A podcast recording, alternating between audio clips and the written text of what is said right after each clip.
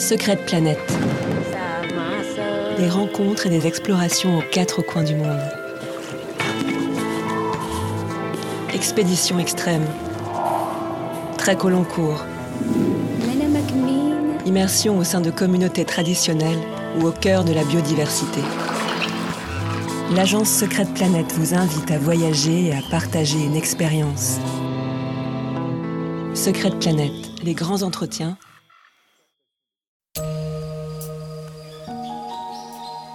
Bonjour à toutes et à tous. Bienvenue dans ce nouvel épisode consacré à notre expédition au Manaslu, huitième plus haut sommet de la planète à 8163 mètres, que nous avons organisé en septembre 2021. Une expérience riche aussi bien dans sa préparation que dans sa mise en œuvre, et un podcast animé par Éric Bonnem et David Ducoin, dont nous vous souhaitons une belle écoute. Effectivement, euh, comme vous le savez, Tamera euh, est, très engagé dans le trekking, donc avec des quelques, ascensions jusqu'à 5 5 6 000 mètres. Mais nous avons une autre activité au sein de Secret Planet qui est Expedition Unlimited, que j'ai fondée au moment d'ailleurs de Secret Planet, dont L'objectif était de rentrer dans des expéditions très engagées et extrêmes. Ce que nous sommes d'abord dit, c'est que, c'est que la haute altitude nécessitait euh, euh, évidemment un du, savoir-faire, mais surtout une réputation, une image, et euh, ça nous semblait compliqué de, lancer à tort et à travers des, des 8000. Donc en fait, nous avons commencé par nous développer dans le polaire avec euh, quelqu'un qui nous est très cher et qui malheureusement a disparu en, juin dernier, donc Dixie Dancer Court, et on a commencé à devenir un des acteurs vraiment référents, je dirais presque mondialement, dans le polaire au regard des expéditions qu'on menait. Et au fur et à mesure, eh ben, on s'est développé euh, dans cette réflexion à haute altitude. On a commencé par faire des 7000, Mustagata, le Pic Lénine, euh, et puis on a décidé donc de sauter le pas sur les 8000. La chance qu'on avait, c'est qu'on avait de bons parrains qui s'étaient penchés sur notre berceau, et je pense en particulier le premier d'entre eux, c'était Bernard Muller, qui est évidemment l'un des guides les plus, les plus connus euh, pour ce qu'il a fait à 8000, puisque à lui tout seul, de mémoire, il a atteint 7 sommets sur les 14 8000 de la planète. Et on a commencé donc à travailler euh, avec lui. Également sur une école de l'aventure, ce qui nous a permis de, créer aussi des itinéraires de, progression pour un certain nombre de clients.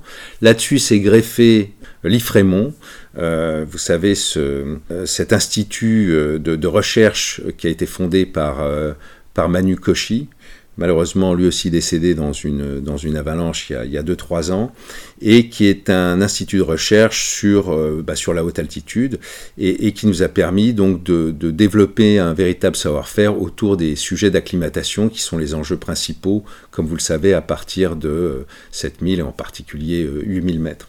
Voilà. Avec Polo, euh, il y a deux ans maintenant, on avait décidé de lancer ce, projet du, du, Manaslu. Hein. Bon, globalement, Everest-Manaslu, sont les deux sommets, quelque part, qui sont euh, les plus accessibles euh, d'un point de vue technique, même si évidemment l'Everest, comme vous le savez, étant le plus haut sommet du monde, les enjeux d'altitude, on est presque à 9000 mètres, sont, sont colossaux. le Manaslu, donc, imaginé avec Polo euh, dans une logique de, fermine, c'est-à-dire euh, sans oxygène. Euh, finalement, Polo jette l'éponge pour cause de Covid. C'était en décembre, en décembre janvier dernier, et donc, eh bien, on reprend la main avec un jeune guide qu'on connaissait bien, qui s'appelle Clément Flouret, et on décide de, de, de, changer un tout petit peu l'approche euh, pour le rendre quand même accessible et plus safe. Euh, et donc d'un fermine sans oxygène, on passe à, euh, on donne la possibilité à chacun des, des participants d'user ou pas d'oxygène, ce qui est une organisation finalement assez assez originale parce que ça veut dire que on avait en gros autant de bouteilles d'oxygène qui étaient nécessaires, c'est-à-dire pour faire simple 25 à la fois pour les Népalais et euh, pour euh, les, participants, mais les participants avaient la possibilité de ne pas utiliser leur bouteille. Bon, je reviendrai là-dessus sur, sur l'ascension, mais, mais voilà, voilà comment l'approche a évolué, donc un nouveau guide et puis une approche, je dirais, un peu plus traditionnelle que l'approche en progression continue de, de Polo. Euh, ayant beaucoup travaillé sur, sur toute cette thématique depuis plusieurs années avec David, quand on a fait la, la, journée de préparation avec euh, les, les, sept participants euh, qui, qui, étaient inscrits sur ce Manaslu, ça c'était début juin. Bon, il faut savoir qu'évidemment, pardon, je ne l'ai pas dit, mais l'Everest comme le Manaslu ont été décalés pour cause de Covid hein, de, de 12 à, à, 18 mois. Eh bien, quand on a fait cette, cette journée de préparation, c'est vrai que je me suis senti moi-même euh, pour, euh, eh ben pour, pour sauter dans le grand bain et puis, euh, et, puis tenter, tenter le sommet. Bon, il est vrai que c'est aussi au moment où donc on est très déçu par ce qui s'est passé à l'Everest, mais bon, c'est la vie, c'est la vie de la, des expéditions et de la haute altitude. Donc on est fin mai et début juin. mon grand ami Dixie tombe dans une crevasse au Groenland et disparaît. Et ça faisait beaucoup de choses, euh, évidemment, à ce moment-là, et, euh, j'ai eu envie de ben, d'être dans l'expédition. Et donc j'ai sauté le pas, comme dirait euh, Coluche, et donc on y va. Préparation, bon, ce qui se passe, c'est qu'avec le Covid, l'avantage, c'est que euh, moi, je m'étais remis à faire quand même pas mal de sport dans les 12 mois euh, qui, qui, précédaient, et donc j'avais une vie, on va dire, relativement saine. Euh, et en gros, je courais euh, une fois tous les deux jours euh, sans discontinuer. Donc, je, je, suis resté assez rigoureux là-dedans. Et quand j'ai commencé à avoir cet objectif donc du Manaslu début septembre, euh, je, euh, j'ai pris un coach hein, qui, qui, proposé d'ailleurs par les qu'on propose, un coach sportif, ce qui m'a permis de, d'un peu, euh, comment dire, diversifier mon entraînement. Euh, bon, ça restait de l'endurance, mais j'ai fait un petit peu de, un petit peu de musculation aussi euh, au niveau du dos, des, des, jambes. Bon, je sais pas si ça a servi à grand chose, mais sûrement un petit peu. Et puis pas mal de fractionnés, ce que je faisais assez peu. Et le fait d'avoir quelqu'un qui me suive comme ça à distance. Euh, en, me, donnant un programme tous les, tous les deux jours, mais diversifié justement avec un retour, un feedback euh, toutes, les, euh, toutes les semaines, donc oral pour le coup, enfin par WhatsApp. Ça, ça a été quand même quelque chose, je pense, d'intéressant, même si au mois d'août, pour des raisons de vacances personnelles, je me suis assez peu entraîné. Globalement, je me sentais assez prêt. Voilà. Pour vous donner une idée par rapport au groupe dont on parle qui a participé au Manaslu, on avait vraiment des sportifs de, haut niveau. Donc moi je me considère comme quelqu'un évidemment de, sportif, de bon niveau, mais bon, euh, j'étais, face à, des gens qui, euh, étaient euh, bien plus performants. Alors comment ça se mesure? Ça, ça, ça peut être aussi assez intéressant parce qu'avec l'IFREMON, on a, on a remarqué qu'il y avait quand même une corrélation non négligeable euh, entre une capacité à réussir euh, en très haute altitude et, euh, et la VO2 max. Donc, je ne sais pas si vous êtes tous familiers avec, avec la VO2 max, mais l'idée en, gros, c'est de, de, de, de, mesurer la performance de votre système comment dire, sanguin et sa capacité à apporter donc, des globules rouges à vos muscles et, la façon dont vos muscles vont les, vont les exploiter pour dégager de la puissance. Voilà. Donc, donc en fait, il y a une relation très claire entre l'oxygène qui est capté, capté par les poumons, qui est envoyé au tissu, euh, et évidemment votre performance. Euh. Donc comme, comme en très haute altitude, ben, il y a moins d'oxygène. Si on a une très bonne performance donc de, de VO2 max, ben, a priori on est, on est mieux, euh, on est mieux loti pour, réussir. Euh, moi, je dois être de l'ordre de 50, voilà, ce qui est, ce qui est pas mal. C'est très difficile, c'est assez génétique, hein, donc c'est assez bon. On peut progresser, mais ça demande beaucoup de temps. Euh, la plupart des gens qui, qui, étaient avec moi sur ce Manaslu étaient plutôt aux alentours de 60, voire même 65. C'est important comme, comme notion parce que cette performance, comme vous le savez, si elle est mal utilisée, euh, si elle est utilisée à mauvais escient, eh bien, euh, elle est plutôt au détriment euh, du, participant. Ce que je veux dire par là, c'est que en très haute altitude, euh, plus on prend son temps et mieux on se porte. Or, plus on est évidemment euh, fort euh, physiquement, sportivement, plus on a tendance à aller vite et on a beaucoup de mal à se, à se cadrer. Euh, et on en reparlera tout à l'heure, mais, mais effectivement, on, sait aujourd'hui que c'est pas bon. Voilà. Donc, donc, si on est un, très, sportif très fort, il faut, euh, il faut se ralentir un maximum. Moi, c'était pas, c'était pas mon cas, donc, euh, donc j'avais plutôt, euh, voilà, je suis allé à mon rythme et, et visiblement, c'était un rythme qui, en tout cas pour moi, était, était le, était le bon. Donc on a démarré euh, à Bimtang, Bon, il y a quelques, il y a deux, trois étapes, et puis on passe ce fameux l'Archiapas. Euh, L'idée, si vous voulez, de, de, de, la marge d'acclimatation, bon, bah, c'est de s'acclimater. Bon, ça peut sembler être une évidence. Donc, on passe tranquillement de 3500 mètres, on passe 5000, 5150 mètres. Il faut rappeler que le camp de base du Manaslu est à euh, euh, 5000 mètres et que donc, euh, voilà, dans les règles d'acclimatation où on est censé euh, euh, ne pas passer, euh, enfin, deux nuits consécutives ne peuvent pas avoir euh, un dénivelé de plus de 400 mètres. Dit autrement, si vous êtes à 4000, euh, eh bien, pour que vous acclimatiez bien, il faut que la prochaine nuit, vous la passiez à 4004, voire à 4008, mais si vous la passez à 4008, il faut que vous passiez deux nuits. Donc en moyenne, c'est 400 mètres de dénivelé. Et donc, ben, cette marge d'acclimatation permet d'être dans ce, dans ce rythme-là et donc de se préparer à vivre donc au camp de base. Euh, mais en fait, euh, la marge d'acclimatation, c'est beaucoup plus que ça. Pour moi, donc, qui, qui, suis le sportif que je suis, moi, ça m'a permis de me remettre en jambes. Donc ça, c'est quand même un bonheur pendant huit jours, euh, de, se remettre à la marche de, façon, de façon régulière. Et ça, je suis certain que ça, ça aide pour, pour après. Mais le plus important, c'est pas ça en fait. Le plus important pour moi, à côté de l'acclimatation, qui est évidemment le cœur de, cette marge d'acclimatation, c'est que le groupe va se souder à ce moment-là. Le groupe va se souder parce qu'il y a très peu d'enjeux, donc c'est que du plaisir.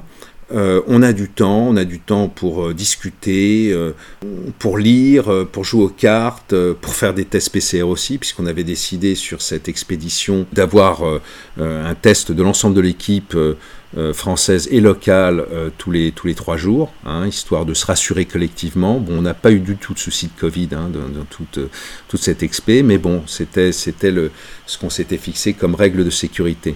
Et donc, en fait, cette marge d'acclimatation, moi, si j'en retiens quelque chose, mais c'est ce que je retiens de toute façon de, cette expédition dans son ensemble, c'est qu'on est vraiment dans, sur un groupe qui est très, qui est très soudé.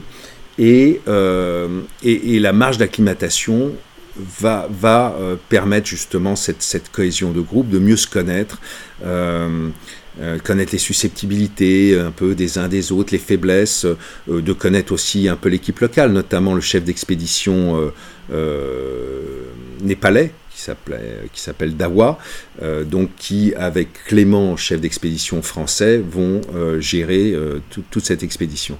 Donc voilà, ça permet de voir le rythme des uns des autres, de commencer à sentir qu'il y en a, y en a deux, trois qui, qui, vont trop vite et qu'il va falloir un peu les calmer. Bon, donc pour ce groupe-là qui, qui, va être soudé jusqu'au sommet, la marge d'acclimatation a joué un rôle majeur. Et c'est très intéressant de dire qu'en fait, sur cette marge d'acclimatation, on était tout seul. C'est-à-dire que quasiment tous les lodges ont ouvert pour nous. Donc je n'ai pas vu une seule autre équipe au camp de base, et donc il y avait quand même une vingtaine, plus d'une vingtaine d'expéditions.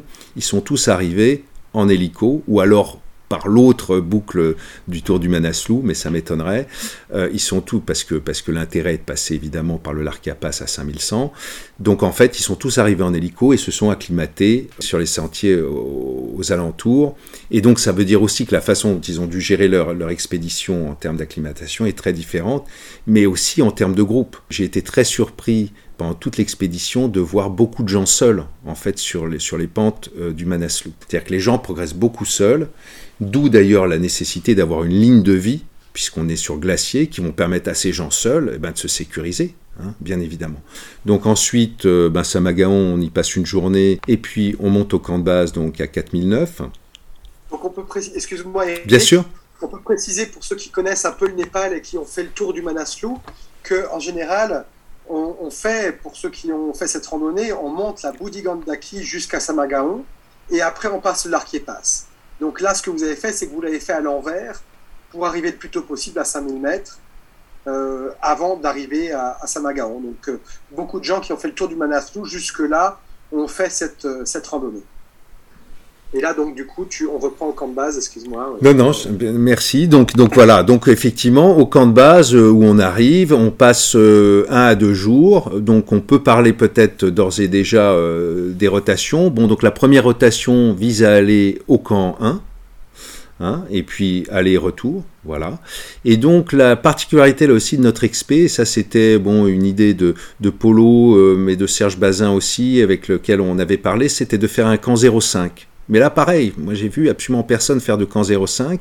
L'idée étant, comme je vous expliquais, ce dénivelé de 400 mètres, et eh bien plutôt que de passer de 5000 à presque 6000, hein, parce que là c'est en fait on est plus à 5009 que, que à 5008, eh bien on a fait un camp intermédiaire à 5004.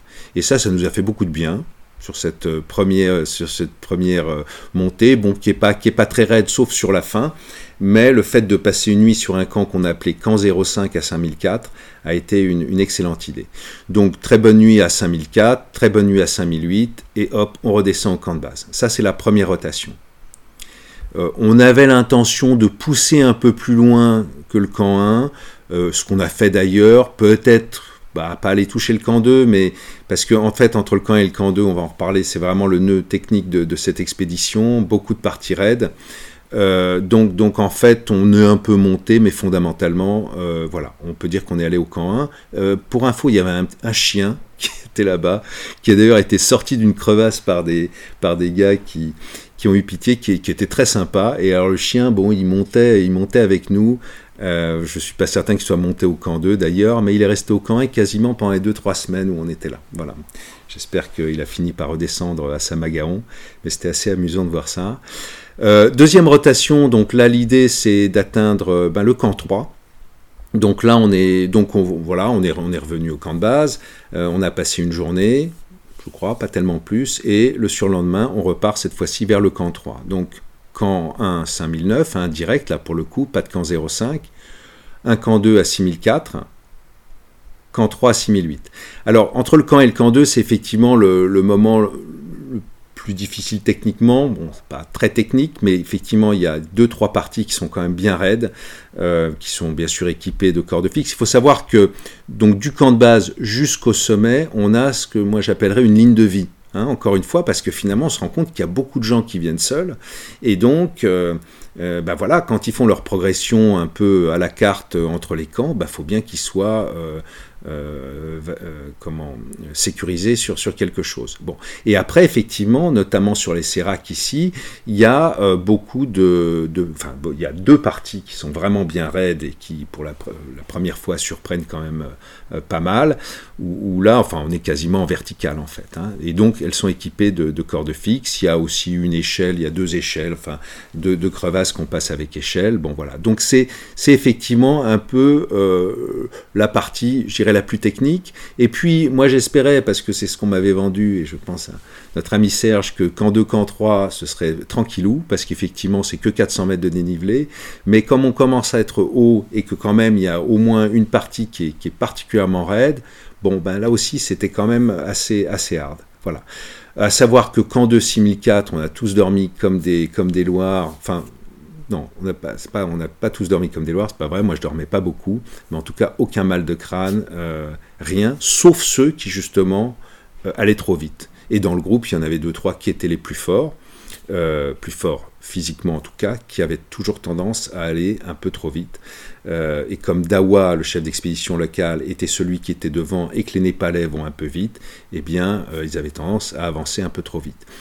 Il y en est un exceptionnel qui s'appelle Pascal Pompéi, dont je reparlerai tout à l'heure, qui lui non seulement allait vite, mais avait pas mal au crâne, et bon, bah, je peux même déjà le dire, c'est celui qui va atteindre le sommet sans oxygène.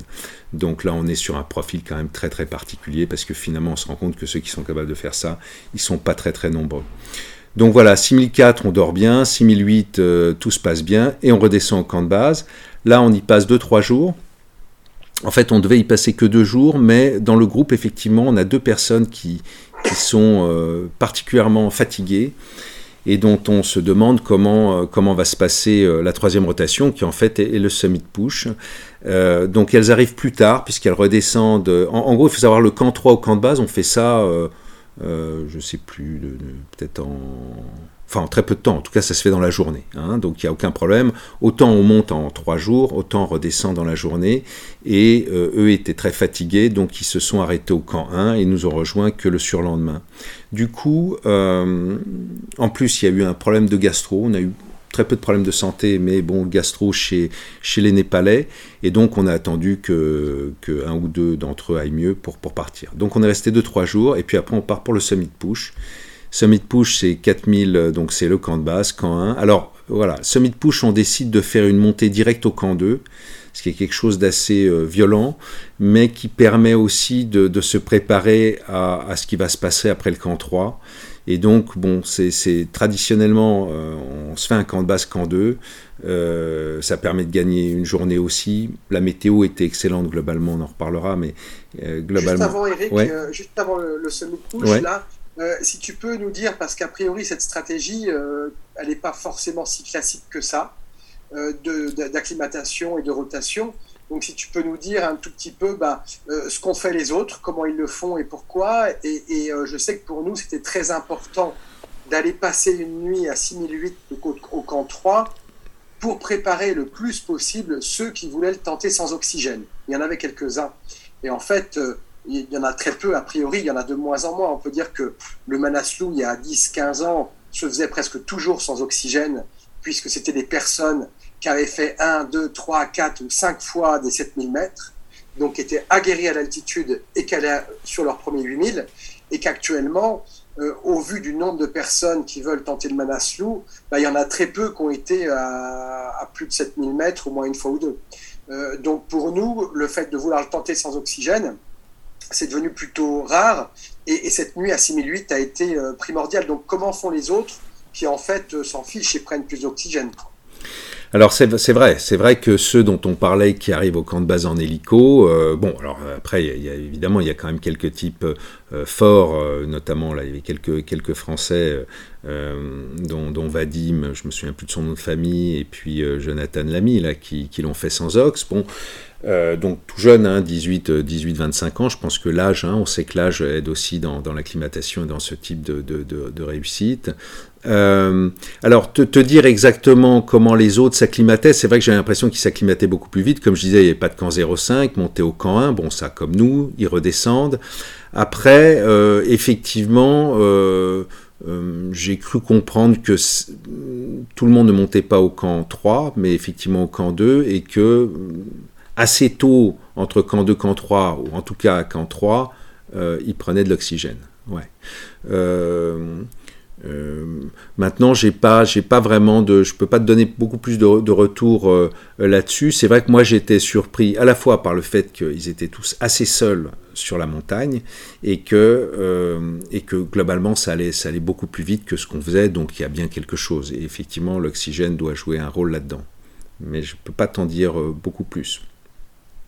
Oui, parce que plus on a de l'oxygène, moins on a besoin d'acclimatation. Mais, finalement, le danger peut être si on est en manque d'oxygène parce qu'on n'est plus acclimaté. Oui, et puis plus on prend de plus, plus on prend de risques, hein, c'est ça. C'est-à-dire que euh, quelqu'un qui du coup n'est pas acclimaté et qui est en ox, si euh, pour une raison ou pour une autre, comme tu dis, il a, il a plus d'ox, euh, ben là, là effectivement, il est très bien placé pour développer un, un mal aigu des montagnes sévères, quoi. Voilà, donc, euh, donc pour terminer avec euh, effectivement notre, Summit euh, Push, voilà, donc, donc camp 2 direct, puis camp 3, camp 3, camp 4, qui est une, découverte et qui semble effectivement très long. Donc pour info, pour ma part, donc moi j'ai donc ce qu'il faut savoir c'est que au moment où donc on, arrive au camp 3, on a perdu donc trois de nos participants. Euh, donc sur les sur les euh, donc on est pardon on est neuf au départ hein, euh, sept, sept membres comme on les appelle Clément Flourel chef d'expédition et moi. Ça fait donc neuf. Clément malheureusement au camp 3 a un MAM sur le summit push et décide de redescendre. Deux les deux qui, qui semblaient fatigués malheureusement euh, abandonne dans la montée. Et donc on se retrouve euh, à 6 au camp 4. Voilà. Donc moi, pour ma part, euh, j'avais décidé de vivre cette expérience euh, le plus haut possible et, euh, et, l'enjeu de l'oxygène n'était pas un enjeu du tout éthique pour moi, mais au contraire, je, je, souhaitais m'assurer à la fois de pouvoir monter et puis d'être lucide, d'autant que Clément n'étant plus avec nous, j'estimais que j'avais quand même une responsabilité, être capable de, voilà, de sentir les choses, si les choses se passaient pas bien. Donc, bon, est-ce que j'aurais pu monter sans ox? Clairement pas. Euh, pour info, donc euh, euh, il y avait deux personnes assez. Donc, on reparle de l'ox. Il y avait donc deux personnes qui du camp 4 sont parties sans oxygène. Un type assez fort qui à 7006 a décidé de rebrousser chemin parce qu'il n'était pas question pour lui d'en prendre. Une autre personne qui, elle, est montée, c'est une femme euh, forte d'ailleurs physiquement et même en termes d'expérience d'alpinisme, qui est montée jusqu'à 7008 et qui, elle, a pris de l'ox à ce moment-là. Par rapport à ce que je disais avant que David revienne, donc vous vous souvenez, il y avait une bouteille d'ox pour tout le monde. L'idée étant que euh, quand on, pour ceux qui décidaient de ne pas prendre d'ox à partir du camp 4, euh, eh bien, soit ils avaient une bouteille dans leur sac, c'est-à-dire qu'ils portaient quand même 5 kilos de plus, qui à cette altitude est pas évident, euh, et dans ces cas-là, si jamais ils décidaient ben, finalement de prendre de l'ox à 7008 par exemple, et eh ben, ils avaient leur bouteille et c'était possible. Et ceux qui décidaient de monter sans ox et sans bouteille, donc pour être plus léger, eux n'avaient pas le choix. La, règle du jeu qu'on avait fixée, c'était qu'ils étaient obligés de faire demi-tour.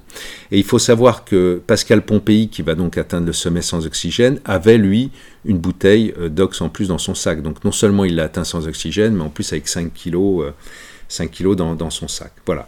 Pour ma part, pour la petite euh, histoire, donc moi, euh, au camp 3, donc j'ai commencé à prendre ma bouteille. J'ai dû commencer à prendre de l'oxygène vers, euh, ouais, vers 200, 200 mètres, mais c'était plus pour tester mon masque. Donc en fait, je l'enlevais, je le remettais. Enfin bon, voilà, je voulais, je voulais me préparer à, à ce que c'était de, de, respirer de l'oxygène. Bon, mine de rien, c'est une expérience qui est quand même qu'on est, qu'on est peu à euh, qu'on n'a pas l'occasion de vivre très souvent.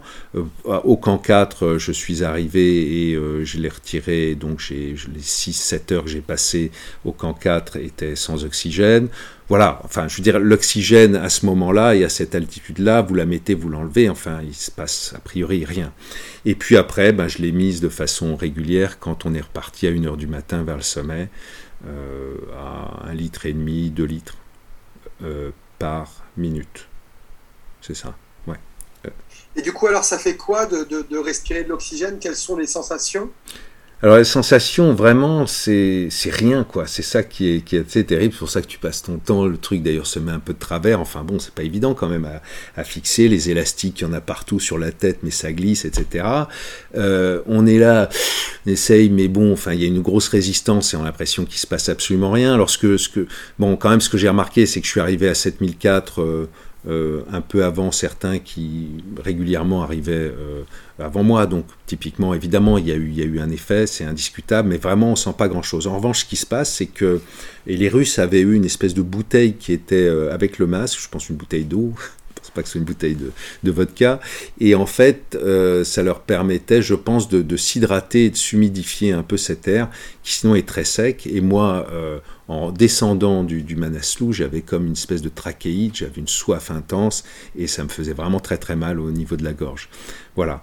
Et sinon, franchement, rien, rien. Non, non, on espère prendre des, de, l'air, enfin, comme, comme en plongée, où, où on a des grandes goulées, en fait, d'air. Mais en fait, l'oxygène, ben, il se mélange à ce qui est autour, hein, évidemment. C'est de l'oxygène pur, là, c'est pas de l'air, justement, la différence de la plongée.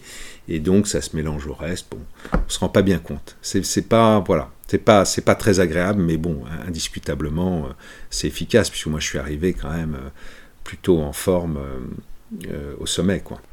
Et donc, on, nous parlait, on parlait des pentes et quelqu'un a demandé à combien elles sont en termes de, degrés, peut-être. Qu'est-ce qu'on peut trouver en profil il y, a, vraiment de, de, tout. C'est marrant parce que aujourd'hui, je, je, dirais, je me souviens presque plus. Et en plus, les photos aplatissent tout. Donc je me dis, mais c'était vachement raide, quoi. Et quand je vois les trucs, j'ai l'impression que c'était plat. Bon, euh, la réalité, c'est que c'est que c'était entre 50 et 80, quoi. Ah oui, quand même. Ah oui, quand même. Ah bah là, là, il y a les deux, les deux ressauts. Enfin, pas les deux. Il y en a même trois, trois, quatre. Oui, on est dans quelque chose, mais de, de, de totalement, ouais, de totalement, enfin presque totalement vertical, ouais. ouais. Et alors un petit mot sur les Nepali leaders, sur les Sherpas, sur vos assistants. Du coup, c'est eux qui portaient. Alors, ils portaient combien? Ils installaient les camps? Ça vous a beaucoup aidé? Alors oui, bah, ils sont fabuleux, évidemment, euh, ils sont euh, physiquement euh, tout à fait là. donc un relationnel incroyable, une qualité physique énorme. Non, vraiment une, équipe, une équipe superbe. Le portage, bien sûr, mais moi j'ai été assez surpris parce qu'en fait, on se rend compte qu'on est quand même obligé de porter pas mal. Et on s'est tous retrouvés avec 12-15 kilos. Hein. Ben eux, ils devaient être à, ils devaient être à 15, probablement euh, peut-être à 17, euh, mais eux de façon systématique, mais, mais, ouais, mais, mais bon, ah, si, ils devaient porter évidemment 5, 5 kilos de plus, mais, mais bon, chacun essayait quand même de, de, de, de, porter son, voilà, de porter sa, sa charge, quoi. Bon. D'accord, très bien. Parce que c'est eux qui montent les tentes et les bouteilles d'oxygène, en fait. Hein, euh. Bien sûr, c'est eux qui montent les tentes, mais pas nécessairement quand on est là. Donc, euh, donc, euh, donc, du coup, quand on est là, ils vont porter. Donc, ils ont déjà fait. eux, quand, quand, nous on se repose, eux, ils repartent. Bon, c'est pas beaucoup reposé, mais mine de rien, enfin, ils travaillent évidemment des, des journées plus longues que nous. Et donc, voilà. Donc, nous, on se rend pas bien. On les voit pas vraiment monter les tentes, ni, ni, ni, les bouteilles d'ox et tout. Ils l'ont fait quand nous on faisait nos acclimatations. En fait, c'est ça. Quand nous on faisait nos acclimatations au camp 1 ou camp 2, ben eux, ils montaient au camp 3, voire au camp 4. Toi, tu étais sur le semi-couche, Eric. Là, bon, on parlait de, l'ascension avec ou sans ox. Vous êtes tous euh, arrivés là-haut.